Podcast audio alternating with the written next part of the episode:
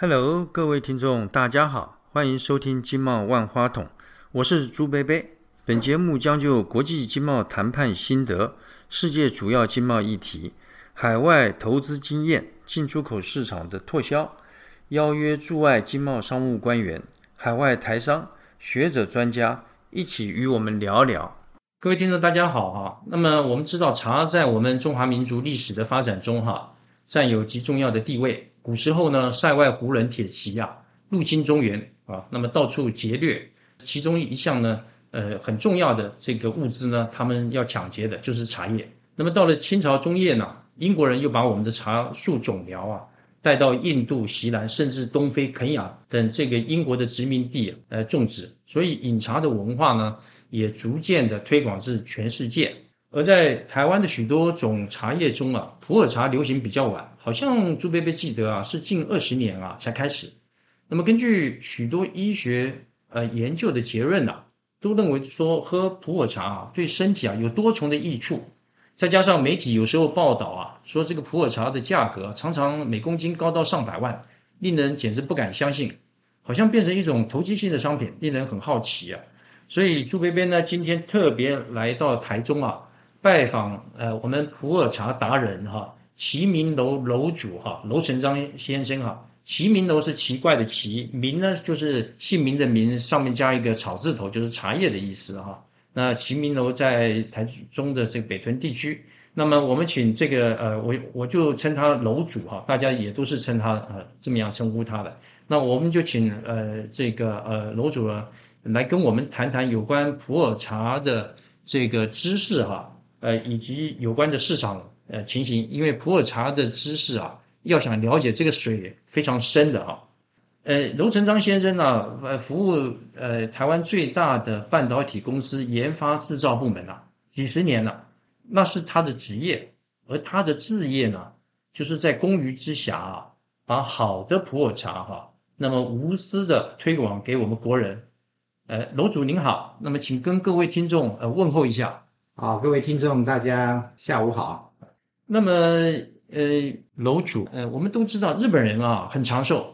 但是根据世界卫生组织啊 （WHO） 啊，二零二零年的统计啊，香港哈已经连续三年了是世界上最长寿的地区，男女的平均呢达到八十四点七岁哈。那么令人很讶异啊，因为香港地方小啊，生活拥挤啊，步调紧张啊。那么结果却是这么样的长寿。那么朱贝贝呢？呃，曾经问过呃港府呢卫生部门的官员啊，呃问他们说你呃你们有什么长寿的秘诀呢？他们说啊，诶诶，他们非常这个严肃的说，可能是因为我们常常啊，呃香港人啊在饮茶的酒楼里面都喝普洱茶，讲得活灵活现的。楼主，那也就请您啊谈谈，呃普洱茶对身体的好处啊。那么它可能里面为什么？啊，它有哪一些的这个呃元素啊，对我们身体啊，呃是有这个帮助的。好的，普洱茶呢，它是一种后发酵的茶。那在香港呢，大部分在港港式饮茶的这个喝的呢，都是属于普洱茶的熟茶，或是说比较有钱的呢，可能是喝普洱茶的老茶。那这不管是熟茶或老茶，因为它是经过发酵过的，所以它对于胃、脾胃呢都有非常大的好处哈。我想举几个简单的例子哈，像在清朝的时候呢，有一个叫赵学敏，他做了一本书叫做《本草纲目拾遗》，它里面就有讲到啊，他说普洱茶呢，味苦性克，解油腻、牛羊毒。另外，它里面也提到呢，它普洱茶呢，它说竹痰降气，利肠通泄。所以基本上呢，普洱茶呢，因为它是发酵发酵过的，所以它对于肠胃呢。是非常的好哈，那我们各位都听众应该都知道哈，脾胃是后天之本，脾胃顾得好呢，大概疾病也不容易产生了哈。所以我们希望大家都能够喝到呃比较好的普洱茶，能够让自己能够得到非常好的一个健康。好，呃，谢谢您。那朱贝贝有点好奇哈，这个我常常听到什么普洱茶有有叫什么七子饼，还有什么呃这一片呃多少片又是多少件。嗯，那么他们之间的关系到底是什么？那也常常听到有人说什么生茶咯、熟茶、大树茶、台地茶，这些到底都是一些什么意思啊？普洱茶呢，因为从明朝、清朝以以后呢，逐渐被一般世人所接受哈。那因为它普洱茶的包装呢，是以七片为一个单位，七片装成用竹子编成，装成一一桶，所以基本上我们就称为普洱茶叫做七子饼茶。那每一每一片呢，在古代呢，它是大概以现在来讲，大概是差不多是十两装。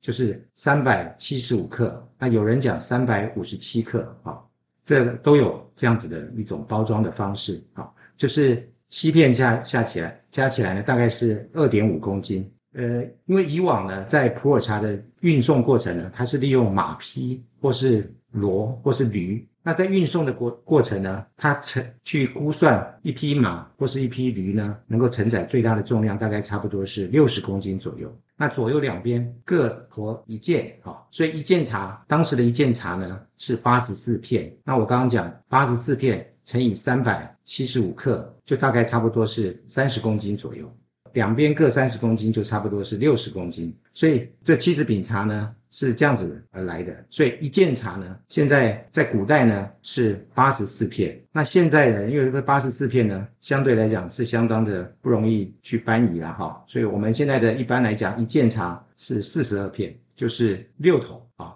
一桶茶是七片，所以六七四十二，所以一件茶是有四十二片。那现代人呢，因为呃也做了很多的变化哈。所以一片茶的重量呢，就更多样化了哈，也有两百五十克的，也有两百克的，也有一百克的，甚至现在有做成像七克或是六克的小圆饼或小坨茶啊都有。所以这个普洱茶的这个包装就变得更多样化了。那也是为了现代人的品饮上的方便。那古代为什么要用七片装？还有一个很重要的原因，就是他们在运送过程，他把茶叶呢压成这个饼，主要是便于运送。如果你把六十公斤的茶是散装的方式在在搬运，那个需要的蛮大的体积啊。我想主要的原因在这里。那另外，什么叫做古树茶？什么叫做大树茶？啊，什么叫做小树茶？什么叫台地茶？主要呢，古树茶的定义呢，一般现在坊间呢莫衷一是。那我们是采取比较严格的定义啊，大概是三百年以上。三百年以上的茶对，叫做古树茶。那一百年到三百年，基本上我们就称它叫做大树茶。那一百年以下的就是小树茶。那有所谓的台地茶，是因为现代的人为了经济批量生产，能够让茶叶呢集中化，然后做成像梯田一样的方式，一就是用呃集中，然后台地，然后把矮化，这个这种生产的方式呢，我们都叫叫做叫台地茶。那台地茶主要是用呃扦插的方式。它不是用实生苗，就不是种子种的，所以它是用插枝。插枝，对，它是用插枝的方式，所以它可以复制它的母株的所有的品质特征，所以也比较能够控制它的品质。所以就是为什么大多数的都是用台地茶来做复制。那基本上我会建议，呃，如果你能够喝到古树茶跟大树茶，你就不要喝小树茶跟台地茶，因为这个品质。跟它的对于我们身体的健康的价值是有所不同的。所以楼主，那根据您这么说，呃，古树茶要三百年啊，那所以它的茶的样子不是那种 shrub，不是那种像我们台湾，比方说平林啊，都是矮矮的，它是一个长得是一只跟一个大树一样的。是的，可是你从远远看，它不像茶树的，就是就是古树茶，或是叫大树茶。那近看是茶树的，哦，那个就是我们现在的台地茶。是，那就说你采的这个大树茶，那您刚才讲说这个大树茶的茶叶是大的，然后它在因为经过人工的这个呃制茶的过程，才会变成现在你看不出来那么大的叶子。对，那因为普洱茶有一个比较严格的定义哈，就是它是在云南的特定区域、特定的地理标志的一种产品，而且它一定是要大叶种、晒青的。散茶或是紧压茶，它具有独特的品质特征。好，那以这样子的定义来讲，我们的普洱茶呢就会被受限了。所以我们在呃喝普洱茶的时候，各位听众一定要特别知道它的出处、它的来源是什么，它的制作的过程，还有它的收藏的方式是什么，才不会喝到所谓的不对的茶。所以照您刚刚这么讲，现在我们所谓的普洱茶，呃，一定它有固定的定义，那么一定是在云南的，呃，您说是哪几个地区产的茶？哦，普洱茶呢，现在比较严格的定义是在保山市、临沧。普洱市跟西双版纳这四个地区，所以这个的茶沿着澜沧江对附近，对它的中间都是澜沧江贯穿整个区域。因此，朱贝贝从前也听过说，哎，这是广东普洱茶，所以现在这些都不能够称为，就是根据他们大陆的规定，这些都不能够叫做普洱茶。对，真正的普洱茶就是要在刚刚讲这四个地区所生产而且加工的茶叶才叫做普洱茶。那在这个茶叶上面，那它有没有什么？呃，既然它有这个规范嘛，那你符合这个规范，在这边种的，在这边加工的，那它有没有什么 mark？那一般人我们可以看得出来。哦，有，在识别这个普洱茶的时候要特别注意哦。现在中中国政府呢，它在这个茶叶的包装也有要求，它要盖一个 S 的这样子的标志哦。这就像像我们台湾的 CIS 哦，品质认证的标志啊，就是经过认证是无毒。甚至是经过品质认证是检测合格的，那才叫做普洱茶哦。所以它的这个概念啊，跟我们国际贸易方面啊，大家常常说的叫做 GI，叫做地理标示啊，就好像你这个香槟酒啊，你你不能说这是美国香槟酒啊，香槟酒一定是在法国香槟地区啊这个生产的酒啊，这种 bubbling wine 就是气泡酒才能够叫做香槟酒，或者说你是威士忌酒。你也只能一定是在苏格兰呐，或者是在爱尔兰生产的这种这个所谓的 spirit 啊，那么用大麦啦这些哈做成酒这样的哈，所以它的概念也就是借着这个地理标示的规范呢，保护它这个产品的价值，应该是这个样子吧？哎，是的，是，所以我们也都在普洱茶这个世界里面呢，我们也常常有一个俗话哈，就是我们喝红酒呢，大家都知道。法国有五大酒庄嘛，哈，那在喝普洱茶呢，就是一山一味。那我们喝是喝山头，不同的山头，它因为土壤、气候跟茶树的树林等等都不太一样，所以它每一个山头都有不同的品质特征跟它的味道。所以像老班章的普洱茶就是比较属于霸道型的了，啊，那义武的普洱茶，西双版纳那边的普洱茶比较偏向一些阴柔的，所谓的襄阳水柔的普洱茶。那这就是不同的山头的这种品质特征，所以现在追求普洱茶的人很多都是以不同的山头在追求了。那这也是我们比较让后面的人比较不容易进入的一个很蛮重要的一个原因。就一山一味，它不同的味道，你要怎么去辨别它是是不是这个地区的普洱茶？这需要时间，也需要有人带领才有办法。那会不会它是因为呃，刚刚您讲的说有这个呃这些不同的就是四大地区嘛，在这个澜沧。江流域哈，那会不会说是不同地区的它的品质价钱高低是不一样？比方讲，可能呃义乌的呃普洱茶就会比这个西双版纳的好，会不会会有这种情形？呃，普洱茶的价格的定义哈，基本上呢是茶农依照去年的市场的价格以及需求面，另外参考今年的整个呃环境的这个层面呢，它的产量来定义出的价格。所以每年呢在头春都会有公开的。一个各山头的市场价格，这个是非常透明的，也是经过在中共的一个官方的个默许的底下呢，我们大家都能够快速容易取得的一个价格。那您刚讲头春是什么意思啊？头是呃，就是开头的头，是春是春天的春，春。那它的意思是，就是每年呢，春天就是经过一整个冬天休养生息，春天开始在下雨前啊，第一场我们开始采摘的茶。就是开始冒的新芽，我们摘的茶做出来的普洱茶叫做头春茶。那这个价格是算是一年当中品质最好、价格也比较贵的啊。但是它也都是市场价格非常透明的一种定价。那头春定完以后，另外所谓的其他的明前春或是春尾，甚至古花茶，它的价格就会根据头春茶的价格，它做一些打折了。您刚刚讲说明前春就是清明节前啊之前，那当然那还是春天嘛，是它所采摘的这个普洱茶，叫是的明明前春。那您说古花茶，古是古就是稻谷，稻谷的谷，对花就是那个是秋天采的，是不是？，对，古花茶在云南里面特别就是特别有定义的，就是它是秋茶。那古花茶的，因为这个见仁见智哦，因为古花茶因为夏天经过雨水充分的这个滋滋润，所以茶叶的生长速度是比较快的。而且夏天呢，因为日照比较强烈，所以呢，它茶叶的特征呢会跟头春茶是有所不同。所以古花茶有人是觉得特别适合来做像红茶类，或是哎对来做呃熟茶类，就是是这个道理啊。因为经过雨水的滋润，它的水含量是比较高的啊。所以楼主根据您这么讲，就是它的这个普洱茶的价格，每一年这个地区以它头春茶的价格做定锚啊，就是以那个价格大家往下呃不会超过那个价格。哎，基本上是这样子啊。举例来讲，像今年春天在义乌地区，嗯像西双版纳的老班章，那老班章今年的平均的价格大概差不多是人民币一公斤，哈，以市场定价大概一万到一万两千块人民币左右一公斤的这个产地的价格。那如果另外在冰岛啊，像冰岛的话，大概差不多是四万八到六万您说冰岛是指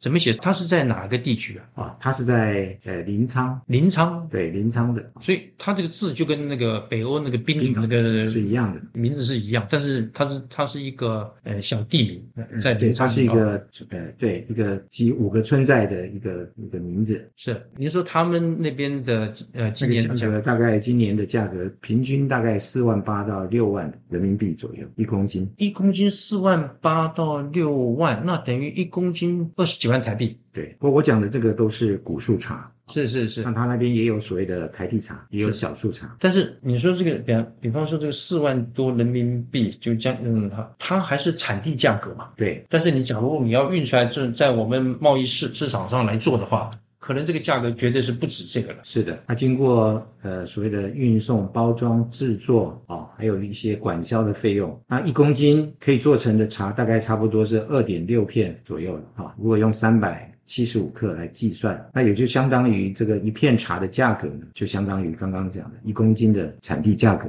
是很接近的。哦哦，这个是价钱价格是非常的不菲，不会比红酒来的便宜啊。对对，这个听听起来好像跟红酒有点类似哈，你这个不同的地区哈，它这个茶。那另外还那么常常听到有人说什么什么古茶啦，什么陈年茶、老茶，又是旧茶、新茶哈。那是不是这个茶是越老价钱就越贵，就跟买那个古董一样？呃，基本上是有这样子的趋势，没错。不过呢，还是很重要的，就是看是你收藏的茶呢是哪一种茶。如果一开始的茶呢本身来源就不太清楚，或是说它的品质不怎么好，那你即使放了五十年、一百年，它也不会很好喝。那这个基本上还是有所谓的供需原理了哈。如果这个茶即使它再贵，结果喝起来就是不怎么样，事实上。久了，它也会被慢慢会被世人慢慢淡忘的。所以普洱茶为什么放越老会越被大家所追捧？最重要的原因，我刚刚有讲啊，普洱茶是属于后发酵茶，它有两个很重要的一个发酵的这个机制在进行，就是微生物的发酵跟所谓的酶酶促的这个作用，哦，就是酵素的作用。这两个呢是造成普洱茶后发酵的最重要的阻力了。那这两个可以让所谓的茶叶里面的分子经过降解，就把所谓的多糖类变成了寡糖、双糖或是单糖。所以为什么茶叶放久了会越来越好喝，越来越甜，汤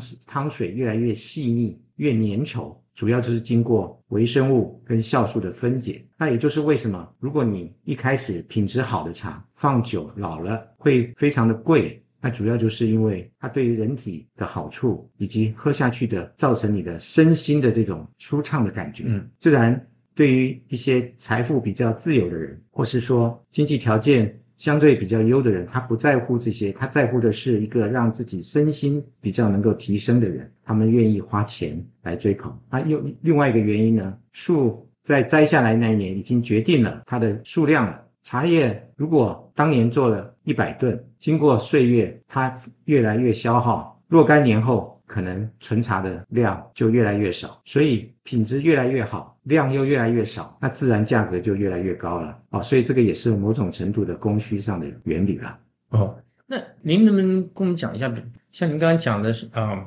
呃很贵的这个这个古树茶，都是一般来说这个茶树呢都要三百年以上嘛，哈，那显然应该是比较稀有了。那我们就是在这个普洱茶哈，它就古树茶这个部分了，它每一年的大概产量可以达到多少吨？呃，据呃世界的这个茶叶的这个调查哈，真正的古树茶三百年以上古树茶，在全世界加起来应该不到一千吨啊，每一年每一年不到，全世界加起来不到一千吨，一千公吨啊。那极大绝大部分都集中在中国大陆，特别就是云南这个地区。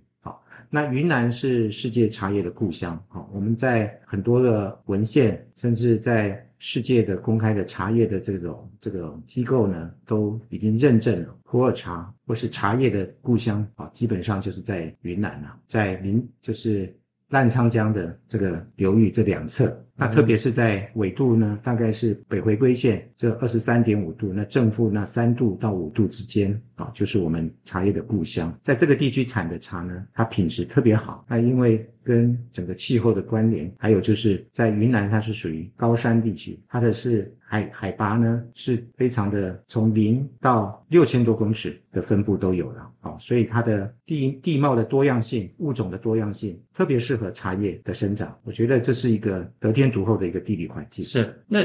各位听到这个，刚刚朱贝贝这里哈，我们楼主哈，嗯，有请朱贝贝哈喝了几杯哈这个普洱茶，哎，我就发现它的这个风味哈，跟朱薇薇从前哈在香港工作的时候，那个广东人的普洱，就是广东人常常常喝的那个普洱茶哈，这个呃差很多。那楼主您能不能跟我们呃听众哈稍微分享一下这个普洱茶的品质好坏？一般的。我们这个一般的原则，我们要如何的分辨呢？哦，第一个普洱茶最重要就是它的产地啊，就我们刚刚讲所谓的呃不同的山头啊，不同的产地它有不同的品质特征。第一个就是它的生态产地的生态环境，第二个就是它的树林啊，所谓的古树茶优于大树，再优于小树等等。好。那另外还有一个很重要的原因，它的收藏的过程是否能够够所谓的干仓茶够干燥哦啊？那这个干燥，因为普洱茶呢是一般是放在一般的室内环境里面就可以，一般的环境不需要特别特别的呃。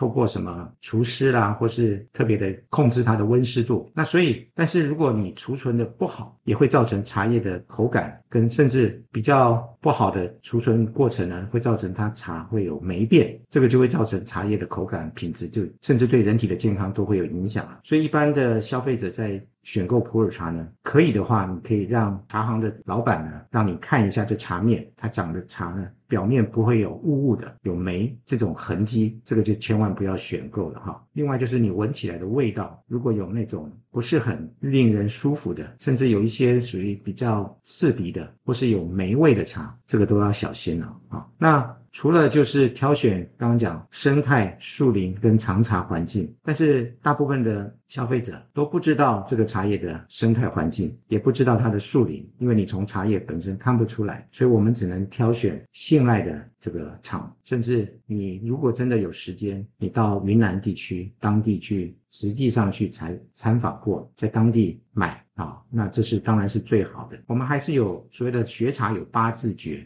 叫做读。问、看、买、饮、品、斗、藏，就是在选购普洱茶的时候，任何应该是说任何的东西都一样哈，你要先对它要一定的了解。所以如果你一开始不建议读者一次就买很大量的普洱茶，你先少量的买，那适口为上，挑你自己喝起来觉得让你身体很舒服的啊这个茶，然后少量的先买，然后中间呢一定要多收集资料，多读啊，所以读然后问就是要可以跟一些所谓的饮茶达人，或是说一些专家，甚至你可以上网去查啊，坊间很多书也可以去参考了哈，然后可以到当地去看看茶叶怎么生长的环境。有没有施打农药？有没有化肥？然后小买嘛，好，刚刚讲读问看买的买是指小买，然后多饮啊，饮呢就是用品饮的角度啊，饮跟品，再是斗茶，这个是一个很重要的关键了哈。我们在买茶喝茶的过程呢，两两去比较，挑出一个优的。然后再从优的里面再跟其他的再做比较，就是两两做比较啊，这叫斗茶。最后呢，才是所谓的收藏阶段了哈。那普洱茶呢，如果没有收藏呢，那非常的可惜，因为呢，所有的老茶是经过岁月。如果你是透过金钱，你去跟人家用高价买，那当然你的花费就高了。那如果你是在新茶的阶段，你就收藏，然后整个长长茶的过程你都非常清楚，就不会买到所谓的品质不好的或是储藏环境不好的茶了。是是，所以您刚刚讲那个八字诀叫读问看买饮品斗茶斗藏长饮品斗茶，各位听到这个八字诀哈，都是像楼主这样饮茶达人哈。那么他们经过很多年的这个呃从事这方面哈，投入这方面哈，所归纳出来的宝贵的经验，给大家的这个分享嘛哈。那另外就是这个，像我们看到这个常常茶叶店的这个，有时候那个普洱茶哈，也有几十块钱可以买一斤的啊。那有像刚刚您讲的，也甚至呢，就被被看到那个报纸啊，说有的拍卖价格有上百万人民币的。所以这个呃，看起来好像普洱茶变成一种投资投机的这个标的了啊。那您能不能介绍一下我们普洱茶的一那所谓供应链的情形啊？就是说是谁啊？比方讲，主要的批发大。大盘市场在哪里？那么茶叶的价格都是怎么样被哪一些人哈所决定的？是不是我们呃大家都知道我们呃国人台对于嗯炒作呃很多的商品都呃蛮在行的，也蛮有兴趣的。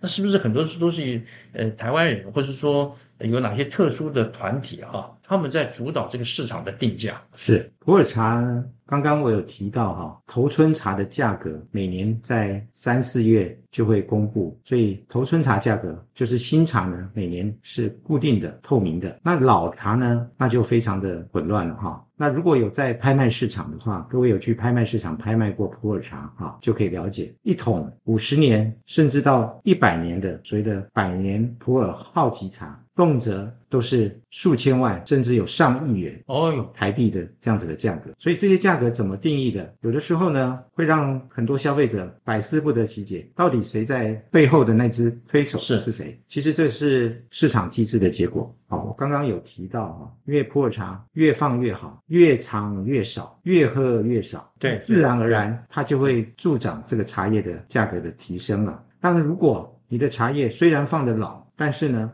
喝起来就是会让人觉得不怎么讨喜，它的价格自然而然也就不会的那么的高了。所以普洱茶严格讲也不是少数一两间公司或是一两个团体能够独自操作的一个市场，因为茶叶的。量呢？我跟各位听众报告哈，全世界一年茶叶的产量将近六百万公吨，所有的茶叶，所有茶叶，茶、红茶、乌龙等等，六百多万公吨，六百万公吨左右，将近六百万公吨。那普洱茶只占其中的四十万公吨左右，所以它的产量大概差不多十五分十五分之一。那普洱茶里面的古树茶，我刚刚也提到不到一千公吨，所以各位可想而知，如果你收藏的茶是古树茶，那价格铁定不会会太低。那如果你收藏的是台地茶，普洱茶里面百分之九十五 percent 也是台地茶，那台地茶平均的价格可能产地可能才数十块人民币左右，所以自然而然它的价格，因为它的量供应量是非常的充足的，所以你要炒作它，相对是也有难度的。所以建议各位在选购这个普洱茶的时候呢，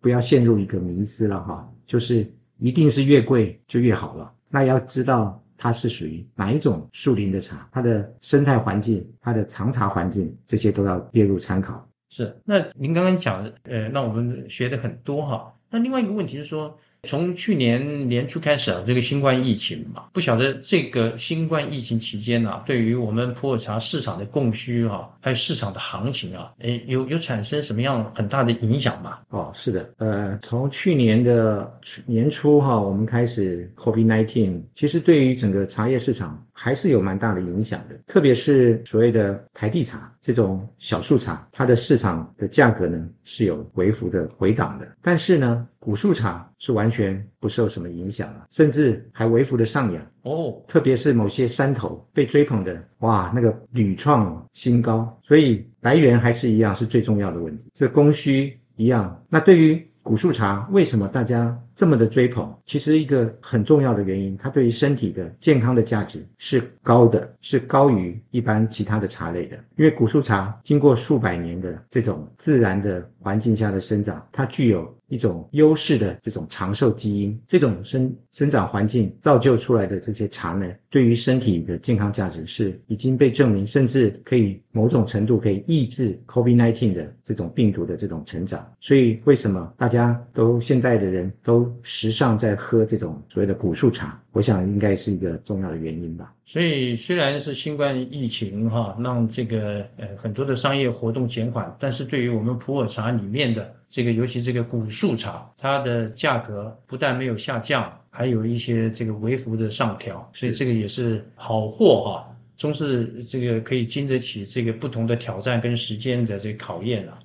呃，各位听众，那呃朱边边呢非常感谢。我们齐明楼楼主哈楼成章先生哈，今天在百忙之中哈，来和我们分享有关普洱茶呃很多的知识哈，以及他多年的经验啊。呃，我们觉得普洱茶的知识啊，呃，刚刚在我们访谈之前呢，朱贝贝跟呃楼主啊有一些这个非正式的这个呃交谈嘛哈，那觉得这个呃普洱茶的这个水啊真的很深。很多的这个学问在这个里面，可以值得我们学习的地方是蛮多的哈。那在我们一般这个在品尝欣赏哈，这个普洱茶茶香甘味呃之余哈，那我们晓得这个普洱茶呃，因为它的产量少啊，而且是越陈呃价值越高，所以它也具有价值收藏的功能。那么另外呢，它这个有很多的呃微量的元素啊，对我们的身体也是。呃，有帮助的。所以在新冠疫情期间呢，